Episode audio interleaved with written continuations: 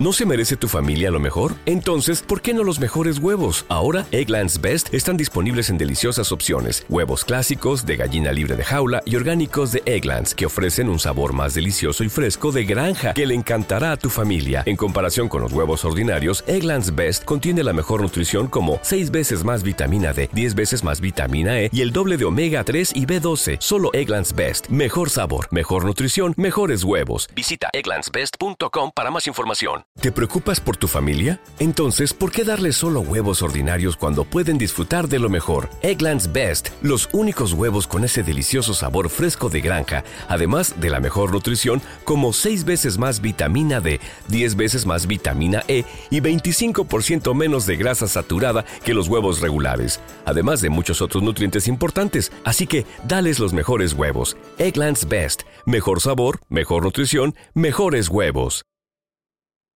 Hoy con nosotros la Sinfonía de la Destrucción. El CD Room, un programa tras la música rock de los noventas.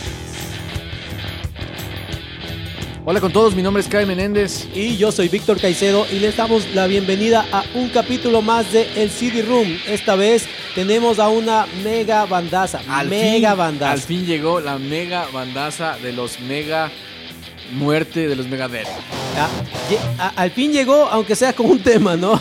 Eso vale decir porque este capítulo vamos a hablarles específicamente, como ya lo hemos venido haciendo, se han escuchado los capítulos que ahora hacemos, de una sola canción. Sí. Esto es la Symphony Sinfonía of de- Destruction. Symphony of Tal vez uno de los temas más importantes de Megadeth, ¿no? Sí, sí, sí, sí. tú que, tú que les los- conoces más.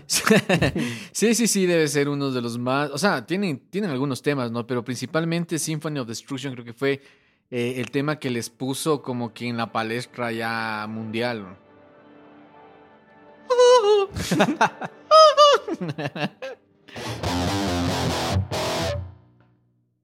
Aguante, Mega. Mega. Así es, así es. Ahí están Gran sonando, canción. les A ponemos ya. de fondo a los Megadeth. Verás, te pongo, este, te pongo más o menos este ejemplo, así como lo hace el, el- el- el- el youtuber Sean Track. ¿Qué tal tu primera escucha de Megadeth? Ah, es que yo sí he escuchado Megadeth. Pero no, pero no le has prestado la atención que se merece el Colorado.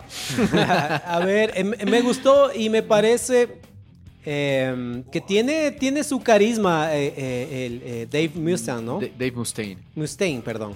Perdón por Mustaine. pronunciar mal. Pero eh, me parece que tiene una onda y, em, como te comenté antes de que grabemos el capítulo, debe ser que seguro tienen menos eh, seguidores que Metallica, Sí. pero bastante fieles, bastante leales, ¿no? Claro, o sea, este, los seguidores de Megadeth realmente eh, lo han acompañado por toda su carrera.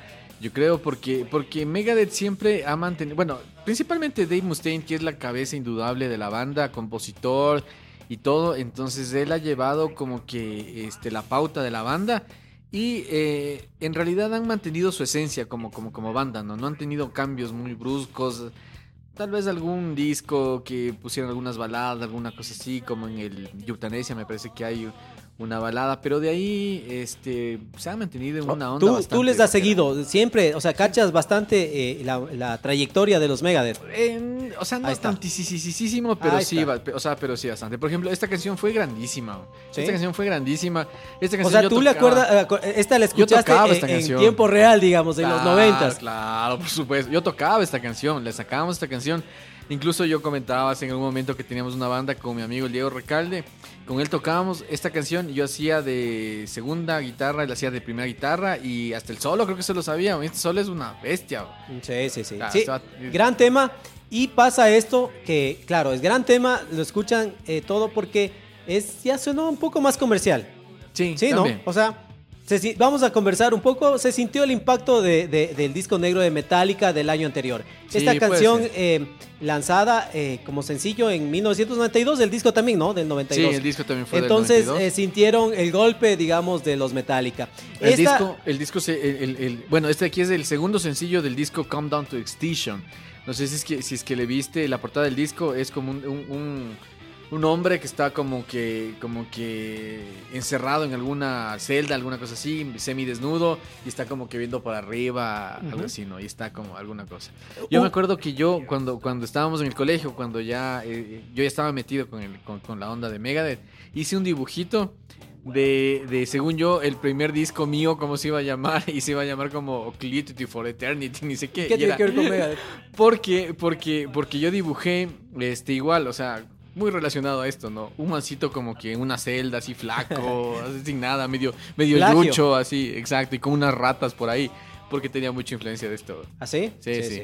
Sí pasaba eso, ¿no? Y eso creo que no hemos mencionado, el estar dibujando logotipos. Exacto, de- cierto, todos estás cierto, metido a cierto. las bandas, ¿no? Sí. Hacer logotipos o tipografías o portadas, nombres de grupos, todo, todo, Nombres, todo, todo ha pasado por la cabeza. sí, oye. Eh, bueno, entonces este tema, y, y tal vez eh, inclusive por el nombre y todo, eh, se podría hacer un poco un, un álbum, no sé si conceptual, ¿no? Hablando de guerra, militares, política, preocupaciones ambientales, o sea, tiene toda esa onda, ¿no? ¿Sabes que sí? O sea, en, realidad mucha de la discografía de Megadeth, eh, ¿Ah, sí? eh, eh, claro, tienen, o sea, tienen esta, esta, ¿qué puede ser? O sea, esta base, estas cosas de que hablan de la, de la, de la sociedad, de todo este tipo de cosas. Incluso en, la- en las portadas de, de algunos discos, este, ha habido este tema de las guerras, de las bombas, este, cosas explotando por ahí, todo ese tipo de cosas. ¿no? Ah, ya, entonces es parte de, sí, de es lo parte ellos, ¿no? de Megadeth. Entonces, este tema eh, eh, claramente acerca de un reclamo político, acerca de ser manejados de los líderes políticos que mueven a las masas y todo.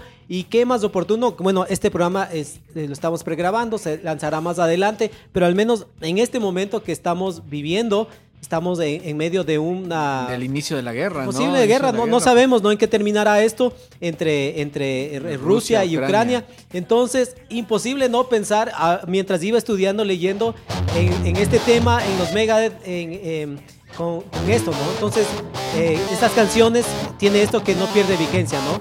Está ahí con, con esta, esta onda de, de, de- de que estamos en medio de un conflicto y aquí está hablando de la Sinfonía de la Destrucción. Esta es la sinfonía que parece está a punto de ser tocada con este conflicto Nuevamente. bélico, ¿no? Sí, sí, y realmente, bueno, este, mucho de esto también se hacía referencia dentro de la letra y todo.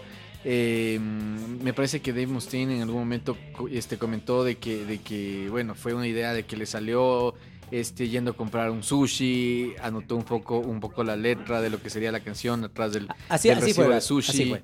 Así fue la historia. Así fue. Así él eh, creo que estaba, él es creo algo metido en, en jiu-jitsu, en todas estas cuestiones marciales, creo, me, parece- Sí, sí, me sí, parece no, que estaba saliendo de hacer algo de entrenamiento. Pero ya está cuchito, ya está cuchito. Pero es que esto fue en el 90 y algo, Sí. pues. ¡Colorado! Entonces, él, Claro. lo que, eh, que entiendo que estaba entrenando o algo así, salió, eh, pasó obviamente comprando sushi, y, pero tenía un fuerte dolor de cabeza, dice que le dolía mucho la cabeza, y ahí eh, fue pensando, entonces eh, se le ocurrió esta parte que dice, déjame ver, dice, my, my metal brain is corroding, my head is going to explode. Entonces dice, eso se le ocurrió, dice, ah, está como interesante, ¿no? ¿Qué quiere decir? Como mi cerebro de metal se está corroyendo, mi cabeza va a explotar. Que textualmente, eh, en la letra no es que dice así, no, este es, es unas variaciones, pero eso es lo que se le ocurrió. Ya. Ese rato se le ocurrió en la letra, anotó en el recibo de sushi mientras estaba como manejando, puso esto y ese fue el punto de partida para esta canción. Que eh, hay que decir que guitarrísticamente eh, es bastante sencillo, ¿no? O sea, eh, vi una entrevista menos, que, eh, vi una entrevista, tal vez a lo, a, a lo que hacen normalmente, ¿no? Claro, Pero vi una entrevista que estaban haciendo en el Guitar Center, donde contaba esto que estoy diciendo de, de cómo se le ocurrió las primeras líneas del tema, en que él está explicando cómo tocar, ¿no? Cómo va la canción. Y claro, es relativamente fácil, ¿no? Sí, sí, sí, Sí. es que es un acorde de...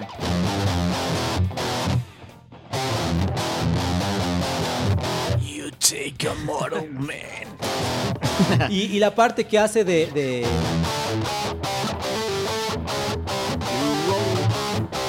Y el bajo es el que va dando este como que las otras notas.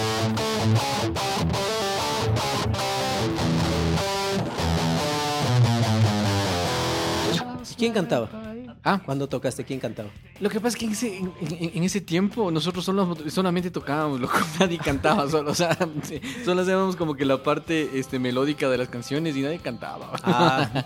Pero estábamos preparados para cuando llegue el cantante ideal y que nunca llegó. Nunca llegó. se, se les, se les fue el, el- Sí, se les sí, fue sí, el tren. bueno. Eh, entonces, eso. Ahora esta, esta canción tiene, eh, de lo que veía y todo, algunas referencias, ¿no? En la letra. Hay esta referencia al flautista de Hamelin, ¿no? ¿Has escuchado esa historia de que es la Leyenda de este, de este, de este flautista que espantaba a las ratas con su flauta. Con su música era como que las encantaba y las llevaba y las sacaba.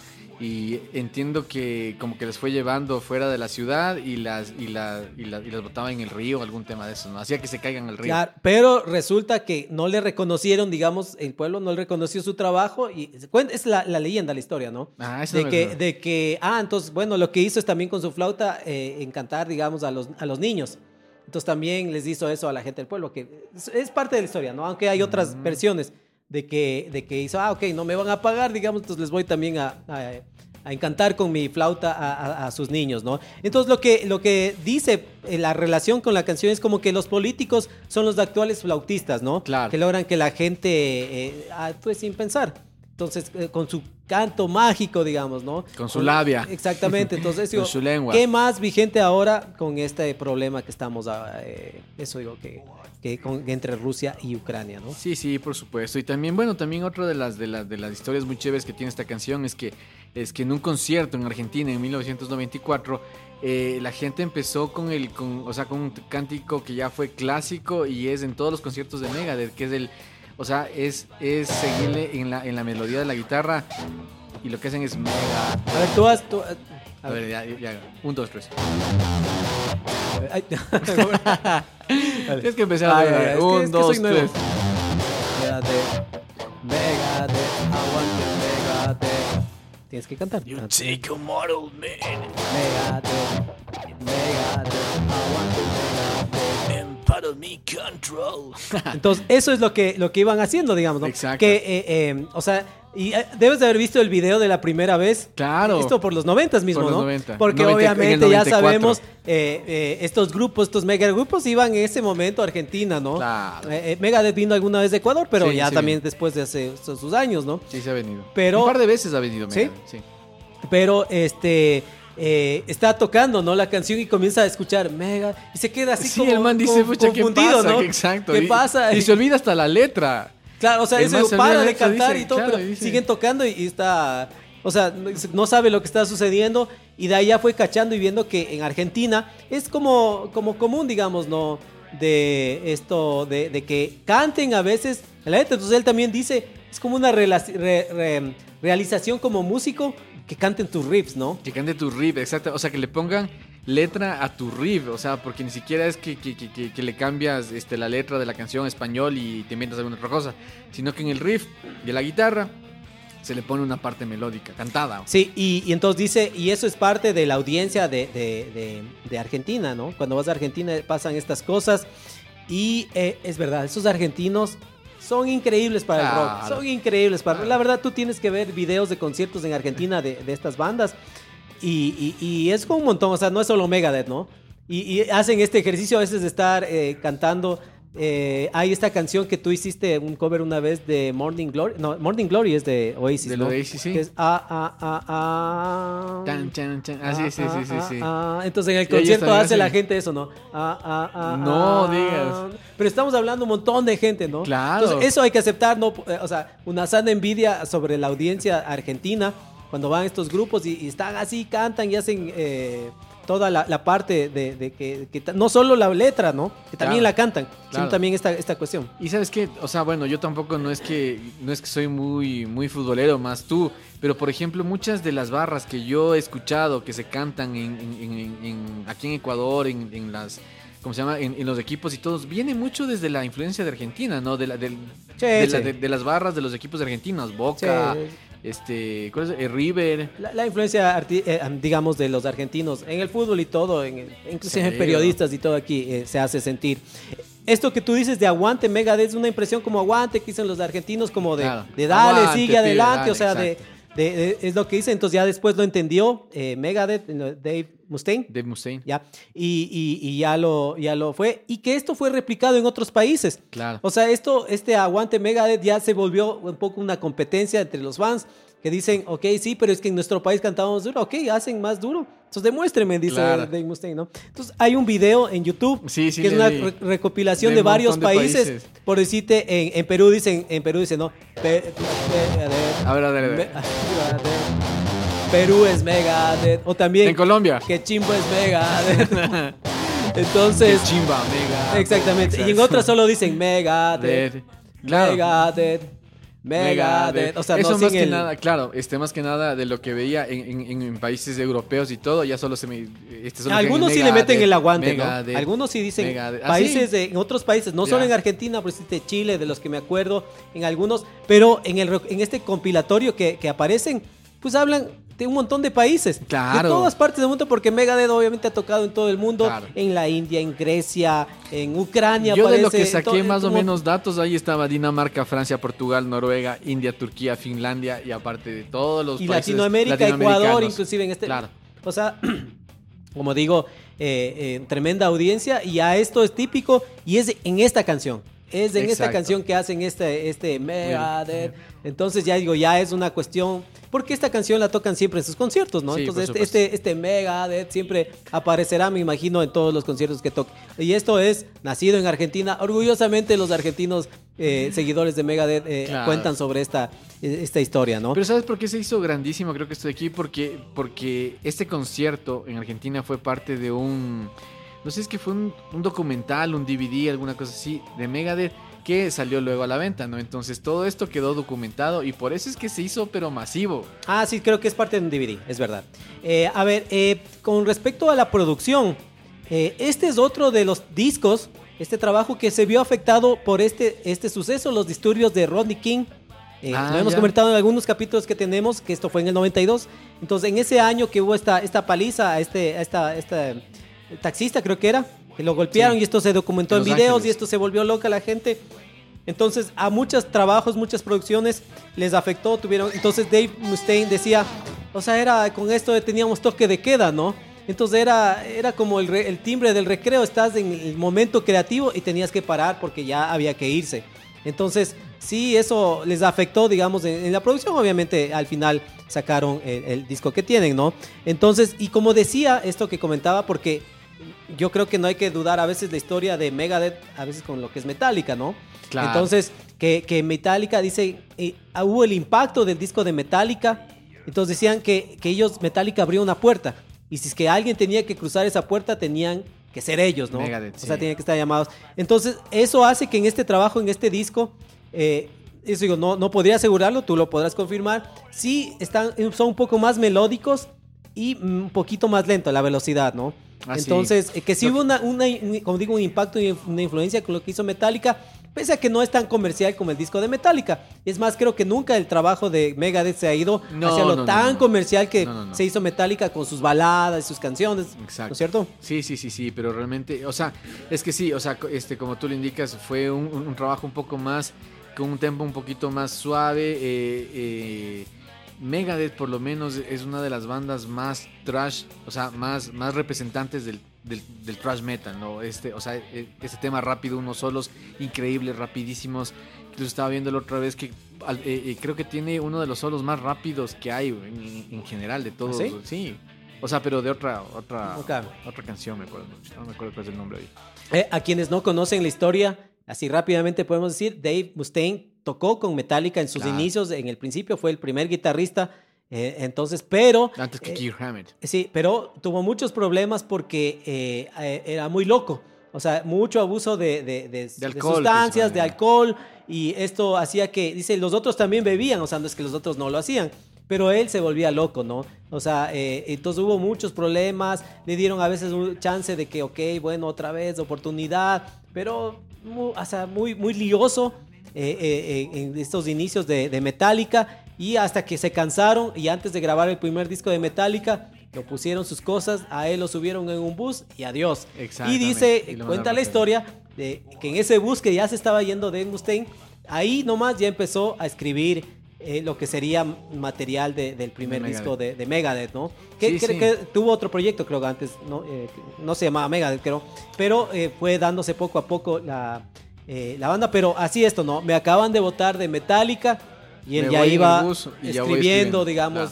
Eh, en su material, que él eh, tiene algunas composiciones que son de él, que están en discos iniciales de Metallica, ¿no? Claro, por supuesto, en el... En el Aunque en- nunca grabó con Metallica. En el Ride the y en el Kill Em All eh, hay, hay, hay composiciones de, de, de Dave Mustaine, ¿no? Sí, sí, pero se nunca llegó a grabar, odiaban, ¿no? Claro, y se Nunca. odiaban y toda la cosa, eh, eh, principalmente. Ahora, ¿cómo se con- llevan? James Hetfield. Ya se llevan bien, ya son amiguitos. están bien? loco. Sí, ya están bien. Incluso me- ¿Cómo ha pasado? Me parece que a los 30 años de Metallica, alguna cosa así, tocaron todos juntos, este, le invitaron a, a Dave Mustaine. A Limaron asperezas todo. entonces. Sí, sí, sí, sí. Sí. O, bueno, otra cosa hubiera sido la historia de Metallica con Dave Claro, Mustaine ahí, ¿no? Pero sí, ambas bandas eh, Exitosas. exitosas. Obviamente Metallica más, ¿no? Eso sí, no creo que se pueda dudar o negar. Claro. Pero tal vez para el metal eh, más puro, digamos, será Megadeth, ¿no? Megadeth, sí, sí, la- Metallica se ha, mu- se ha met- se ha movido por otras cosas. Claro, ya se fue a otros, a- este, otros lados, principalmente ya con los últimos trabajos, pero, pero bueno, o sea, Megadeth igual siempre ha estado súper presente. eh, mencioné sobre el video musical, no, no. No. El video musical lo tienes que haber visto. Sí. Yo no lo había visto nunca.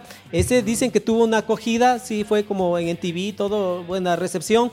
Pero después comenzaron a censurarlo porque en este video eh, es como que aparece como un presidente, ¿no? Está ahí, que va entrando eh, Ah, con la sí, sí, gente sí, sí. y lo asesinan, ¿no? Entonces este asesinato del presidente, que lo disparan, digamos, en el video, es lo que les causaron una censura y que tuvieron algo de problemas. Inclusive creo que en dos partes, en otra inclusive un sacerdote coge una pistola y le dispara.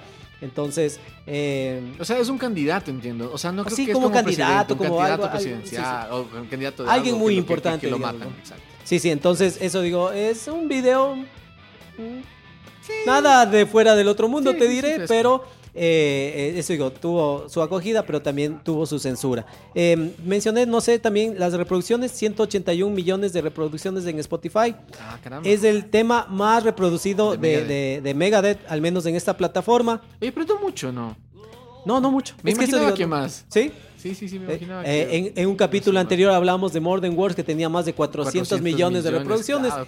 Entonces, claro, eh, sí es una distancia. Pero eh, eso digo, y además que este es el tema más reproducido. Digo, no sé, posiblemente el más famoso de Megadeth. Digo más famoso Sí, porque más aunque lo- los, los fans de Megadeth dicen, no, pero tiene mejor material, tiene otras canciones, ni sé cuánto.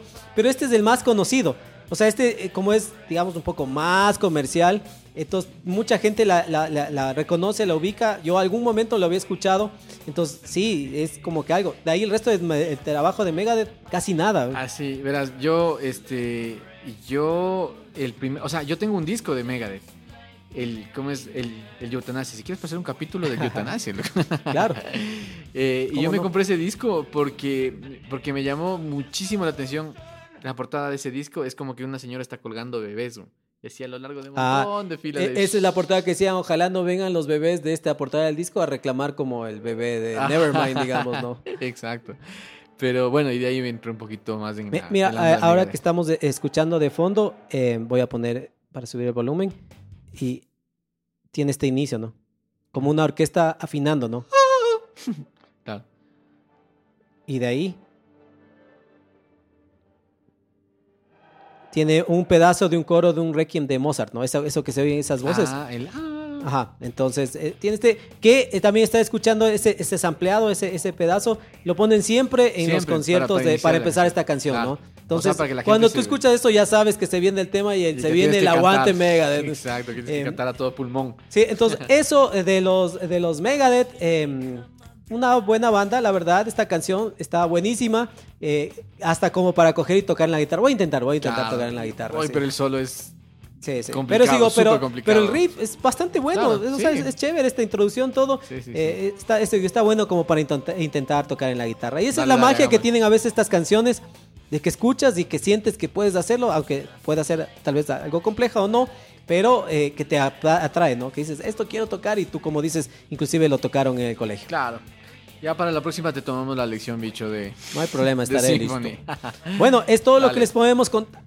Perdón, es todo lo que les podemos contar de Megadeth y su eh, mega tema Symphony of Destruction. No se olviden, nos pueden ver en YouTube, nos pueden seguir en cualquier plataforma de mm, podcast y en todas las redes sociales nos encuentran como el CD Room Podcast. Suscríbanse, síganos, pueden suscribirse en Spotify y en YouTube y recibir eh, noticias de cuándo tendremos un próximo capítulo, ya sea un disco o ya sea una canción, como fue este caso. Me despido, Kai, nos vemos, chao. Nos vemos, bicho, y au-